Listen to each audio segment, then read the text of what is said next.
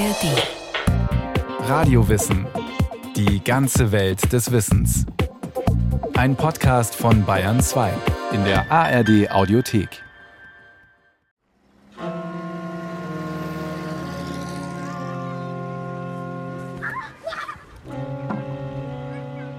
Sommer 1930.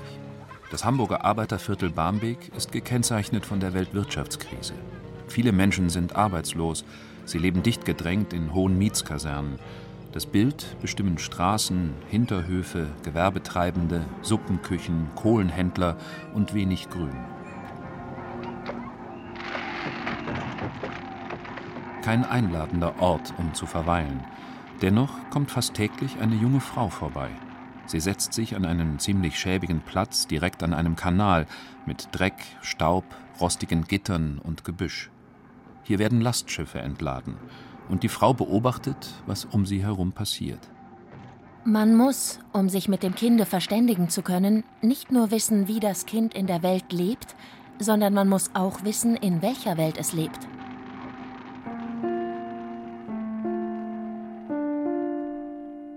Martha Mucho ist natürlich eine besonders wichtige Person. Sie hat im Grunde einen besonderen Blick auf Kinder gehabt, mit der Frage, was Kinder eigentlich tun, wie Kinder in ihrer Welt leben und handeln, die Welt aneignen. Günter May, Entwicklungspsychologe an der Hochschule Magdeburg-Stendal. Sie war da durchaus aktuell, wenn man sich die heutige Debatte um Heterogenität und die Chancen, die auch mit Heterogenität verbunden sind, anguckt. Dann war sie damals schon durchaus wegweisend mit dem, was sie getan hat. Hannelore Faulstich-Wieland, Erziehungswissenschaftlerin an der Universität Hamburg. Fast täglich fährt Martha Mucho mit dem Fahrrad nach Barmbek, um dort Arbeiterkinder zu beobachten. Alles, was sie sieht, schreibt sie auf wie die Kinder über ein Geländer hüpfen, wie sie Böschungen herunterrutschen, wie sie Steine stapeln. Das klingt heute wenig aufregend, aber damals, vor rund 100 Jahren, war das eine Sensation. Dass eine Wissenschaftlerin wissen wollte, wie sich Kinder entwickeln, die in widrigen äußeren und sozialen Umständen aufwachsen und kaum Förderung und Unterstützung bekommen. Das hatte vor Martha Mucho niemanden so recht interessiert. Diese Art von entwicklungspsychologischer Kindheitsforschung ist wissenschaftsgeschichtlich betrachtet eine recht junge Disziplin. Die Grundlagen dafür haben in den 20er und frühen 30er Jahren des vorigen Jahrhunderts Wissenschaftler am Psychologischen Institut in Hamburg gelegt. Fast 20 Jahre lang waren die Hamburger Forscher wegweisend für die deutsche Kindheits- und Begabungsforschung und die Entwicklungspsychologie. Bis 1933. Dann lösen die Nationalsozialisten das Institut auf.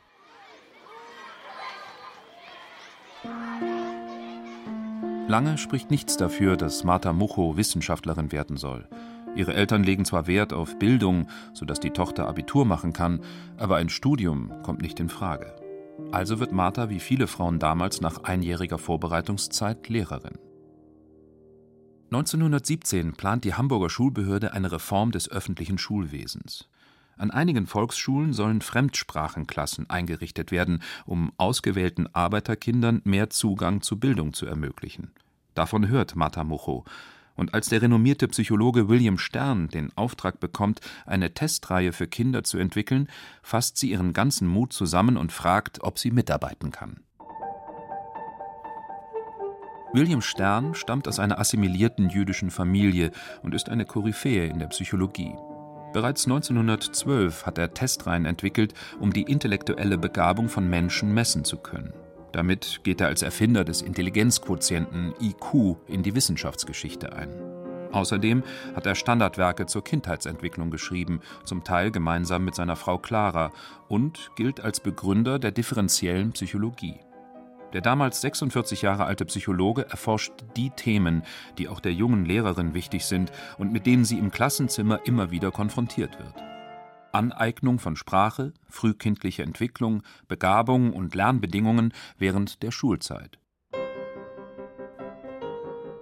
Martha Mucho ist offenbar begeistert von dem neuen intellektuellen Horizont, der sich ihr damit eröffnet.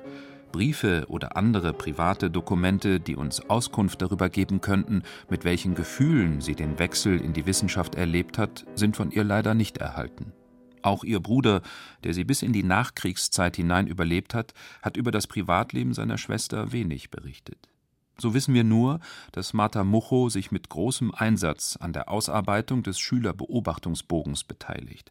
Denn sie interessiert, wie man Arbeiterkindern mehr Zugang zur Bildung verschaffen kann, sagt Hannelore Faulstich-Wieland, Erziehungswissenschaftlerin an der Universität Hamburg.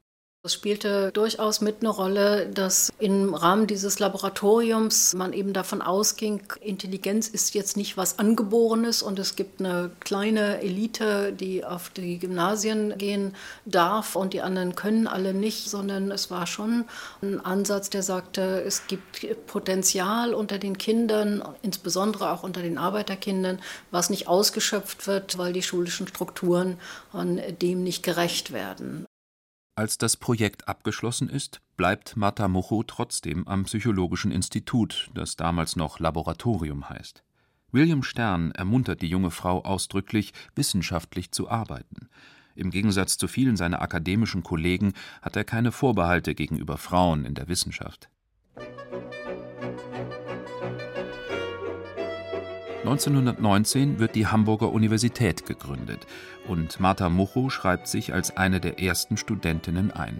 Sie studiert Psychologie bei William Stern, Philosophie bei Ernst Cassirer, außerdem deutsche Philologie und Literaturgeschichte. Ein anspruchsvolles Programm.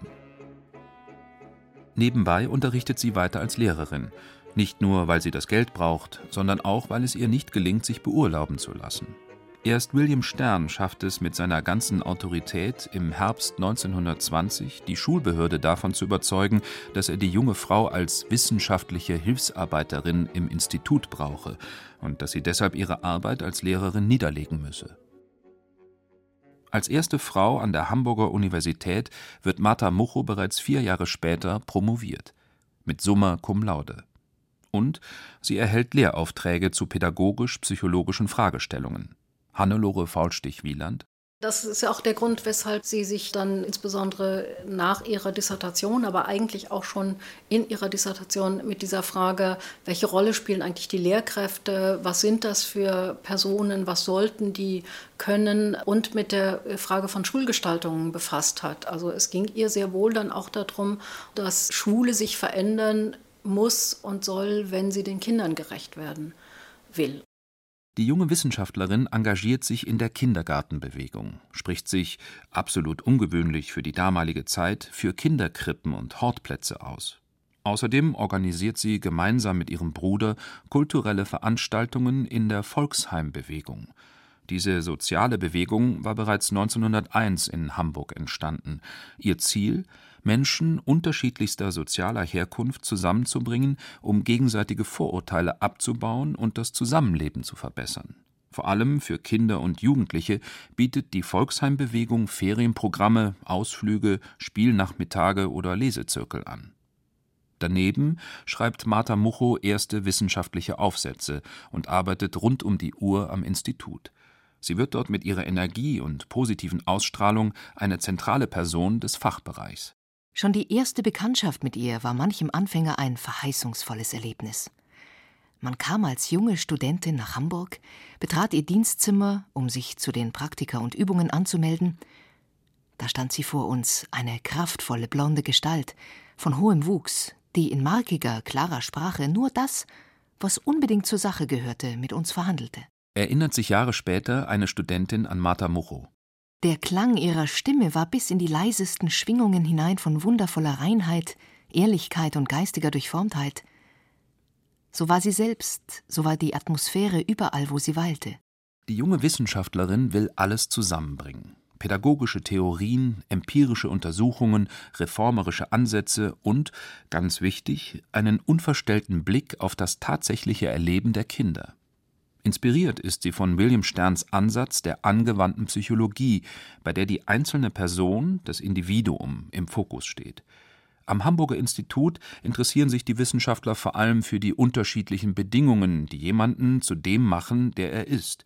Wegen dieser personalen Perspektive streitet Stern über Jahre heftig mit den Vätern der Psychoanalyse Sigmund Freud und C.G. Jung. Martha Mucho greift Sterns Ansatz auf und entwickelt ihn pädagogisch weiter. Das ist damals neu, sagt der Entwicklungspsychologe Günther May. Er hat einen Dokumentarfilm auf den Spuren von Matamucho gedreht. Im Grunde ist natürlich so, dass wenn wir uns anschauen, dass die Beschäftigung mit Kindern, also die wissenschaftliche Beschäftigung mit den Kindern und Beginn von der Psychologie als Disziplin um die Jahrhundertwende begonnen hat, dass Kinder immer äh, betrachtet wurden als zu Erziehende oder nicht mehr ganz im Sinne von kleinen Erwachsenen, aber sie wurden eigentlich mehr oder weniger als defizitär betrachtet. Und das will die junge Frau ändern. Offen, neugierig und unvoreingenommen will sie die Kinder und ihre Welt beobachten. Und das mit einer Mischung aus Empirie und Theorie. Sie befragt die Kinder, fordert sie zu Selbsteinschätzungen auf, beobachtet sie und gleicht das alles mit entwicklungspsychologischen Theorien ab. Sie hat im Grunde einen besonderen Blick auf Kinder gehabt, mit der Frage, was Kinder eigentlich tun, wie Kinder in ihrer Welt leben und handeln, die Welt aneignen und das war für die damalige Zeit sehr bedeutsam und kann auch für die heutige Forschung noch durchaus sehr bereichernd sein. Im Mittelpunkt stehen Arbeiterkinder, die kaum Spielzeug haben, selten auf Spielplätzen spielen oder zu Ausflügen mitgenommen werden. Die Frage nach dem Lebensraum des Großstadtkindes zu stellen und sie wissenschaftlich zu beantworten, ist bislang noch nicht versucht worden. Mit diesem Satz beginnt Mochos Hauptwerk, der Lebensraum des Großstadtkindes. 1926 bis 1931 hat sie daran gearbeitet. Fertig geworden ist sie nicht. Ihr Bruder hat die Untersuchung nach ihrem Tod trotzdem für sie veröffentlicht. Bei unserer Untersuchung des Lebensraumes des Großstadtkindes gedenken wir so vorzugehen, dass wir ihn zunächst als den Raum betrachten, in dem das Großstadtkind lebt. Um die Welt der Großstadtkinder empirisch zu erkunden, zieht Martha Mocho los. Mit Block und Stift, unterstützt von ihren Studenten, in den Hamburger Arbeiterstadtteil Barmbek. Zu der damaligen Zeit haben natürlich Menschen in sehr beengten Verhältnissen gelebt. Die Häuser waren sehr eng aufeinander gebaut. Barmbek war jetzt auch nicht gerade dadurch ausgezeichnet, dass es mit vielen Parks und Grünanlagen gestaltet war. Und eigentlich wäre sozusagen die Frage, ach, was sind das für bedauerliche Verhältnisse, unter denen Kindern leben müssen. Und Matamuhu genau gar nicht diesen Blick des Bedauerlichen eingenommen hat, sondern ganz genau wissen wollte, was machen Kinder jetzt eigentlich in diesem Raum, wie nutzen sie ihn. Die Forscher stellen zum Beispiel fest, dass die Kinder Spielräume und Streifräume unterscheiden und dass sie diese extrem unterschiedlich nutzen. Jungs sind insgesamt mobiler, Mädchen mit einem beschränkteren Radius unterwegs. Und auch die Frage, welche Rolle die Intelligenz bei der Nutzung des Lebensraumes spielt, beleuchten Mucho und ihre Mitarbeiter. Eindeutiger freilich ist das Bild, das sich im Hinblick auf den Streifraum ergibt.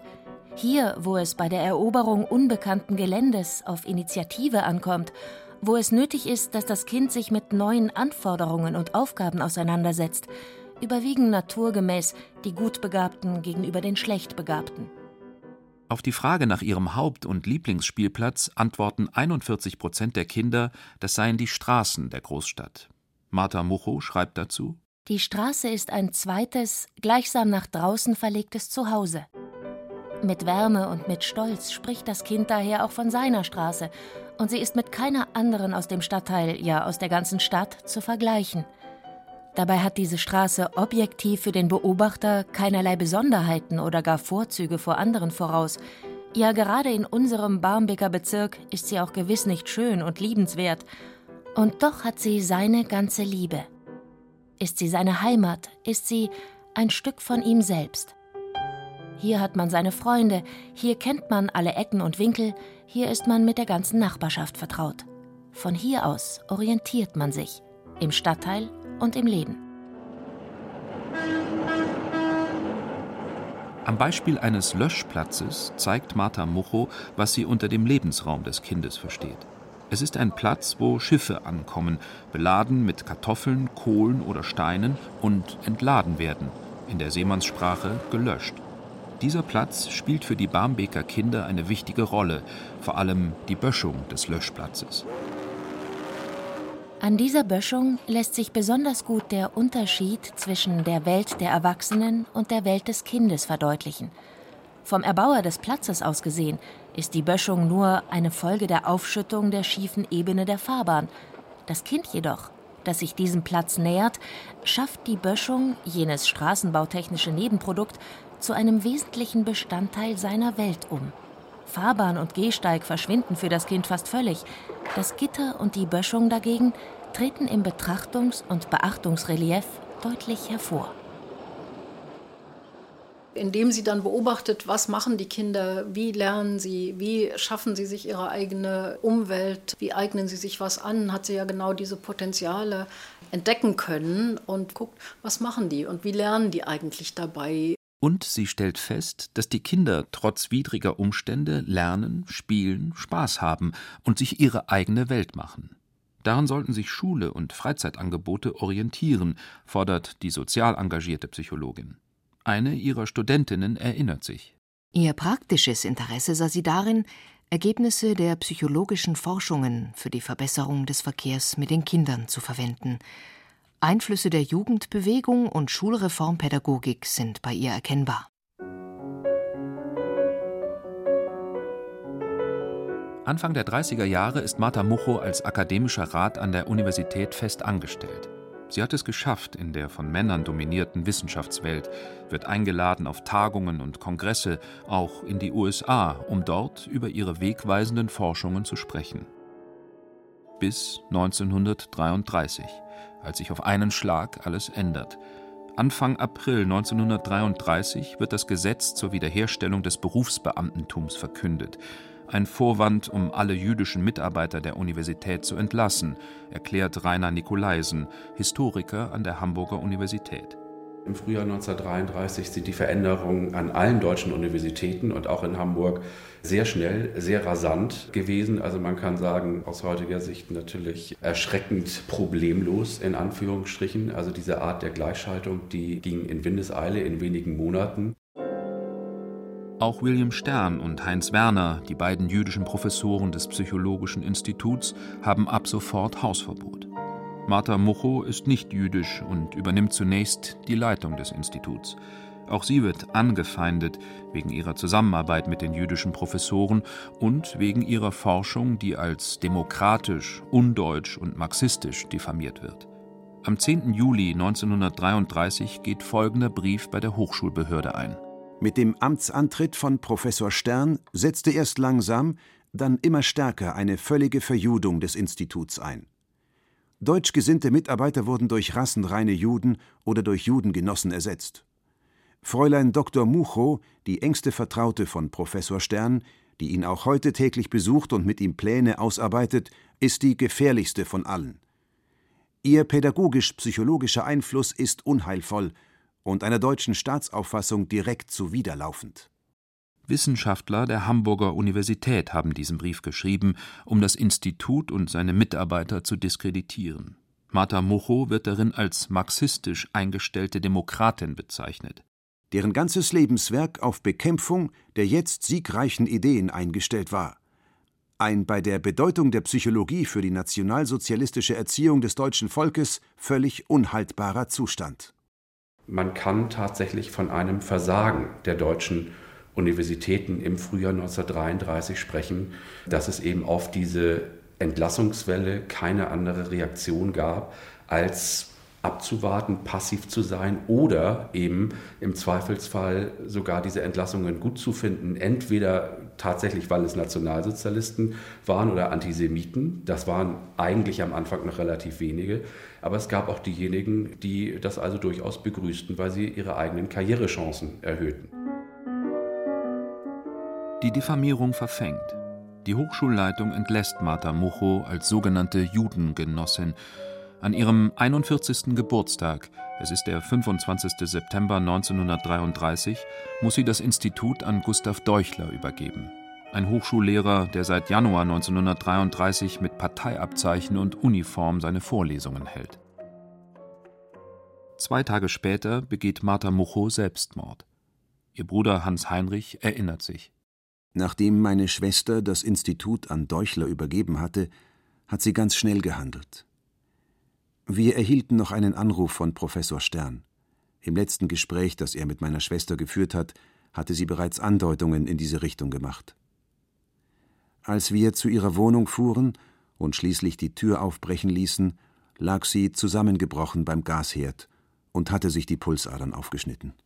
Zwei Tage später erliegt Martha Mucho ihren Verletzungen. William Stern, der schon kurze Zeit später in die Niederlande emigriert und dann weiter in die USA, schreibt in seinem Nachruf Sie vereinte in seltener Weise theoretisch-psychologisches Können und engsten Kontakt mit dem gesamten pädagogischen Leben. So war sie wie wenige berufen zum wissenschaftlichen Eindringen in die Lebenswelten der Kinder und jugendlichen Menschen und zur Erziehung der jungen Erzieher. Der Blick auf das Leben der emanzipierten und engagierten Psychologin und Kindheitsforscherin Martha Mucho offenbart ein bitteres Lehrstück der deutschen Geschichte. Von den Nationalsozialisten wurde sie verleumdet und in den Selbstmord getrieben, ihre Forschung verunglimpft und unterdrückt. Nach 1945 wollte sich keiner an die Geschichte des Psychologischen Instituts erinnern. Und auch deren besonderer Forschungsansatz wurde nicht wieder aufgenommen. Psychologie wurde nach angelsächsischem Vorbild zu einer hauptsächlich empirischen Naturwissenschaft. Erst heute werden die Forschungen von Martha Mucho wieder gewürdigt und ihr selbst ein Platz in der Wissenschaftsgeschichte zugesprochen. Als Begründerin der interdisziplinären Kindheitsforschung hat sie mit ihren Studien viel beigetragen zu den modernen Ansätzen der Sozialpädagogik, der ökologischen Psychologie und der Sozialraumforschung.